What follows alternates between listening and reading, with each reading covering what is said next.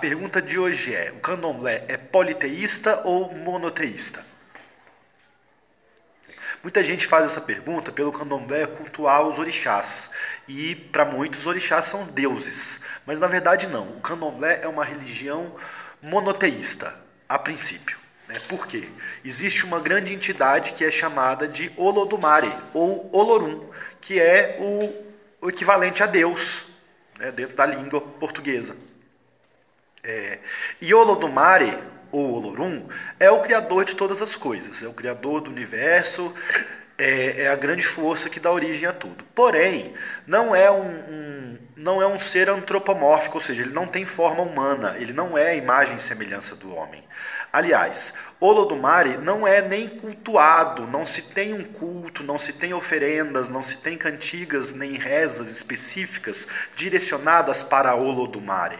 No candomblé as pessoas não pedem a intervenção de Olodumare, porque na cultura iorubá, Olodumare é um ser que está acima da humanidade, ele está acima de todas as coisas, portanto ele não, não pratica intervenção direta na nossa vida. Né?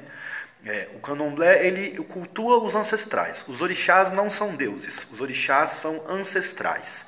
Por isso não é uma religião politeísta. Né? É um culto ancestral monoteísta. Porém, essa entidade, Deus, ela não está em contato direto conosco. Ela não está, ela não intervém na nossa vida, ela não determina as coisas do nosso dia a dia, ela não, ela não participa nem julga ou pune, né, como é a visão hebraica, católica, cristã, né, evangélica de Deus.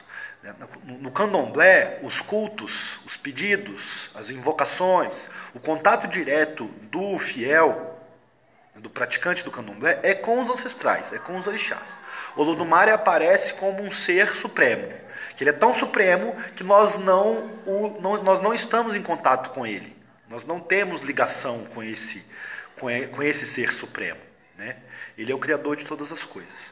É, o candomblé ele preserva uma característica que é muito parecida com os antigos, as, as religiões da antiguidade, que é a relação a relação do ancestral com as forças da natureza. Então, assim como na Grécia e no Egito e entre os nórdicos ou entre os hindus haviam os deuses da chuva, da agricultura, da fertilidade, dos rios, do fogo, do sol, no candomblé também há essa associação entre os ancestrais com essas forças da natureza. Mas, repito, os orixás não são considerados deuses, são considerados ancestrais, ok? É, então, sempre que alguém mencionar né, essa questão, candomblé é politeísta ou monoteísta, ele é monoteísta, mas não cultua diretamente Deus. O culto são os ancestrais que são energias humanas.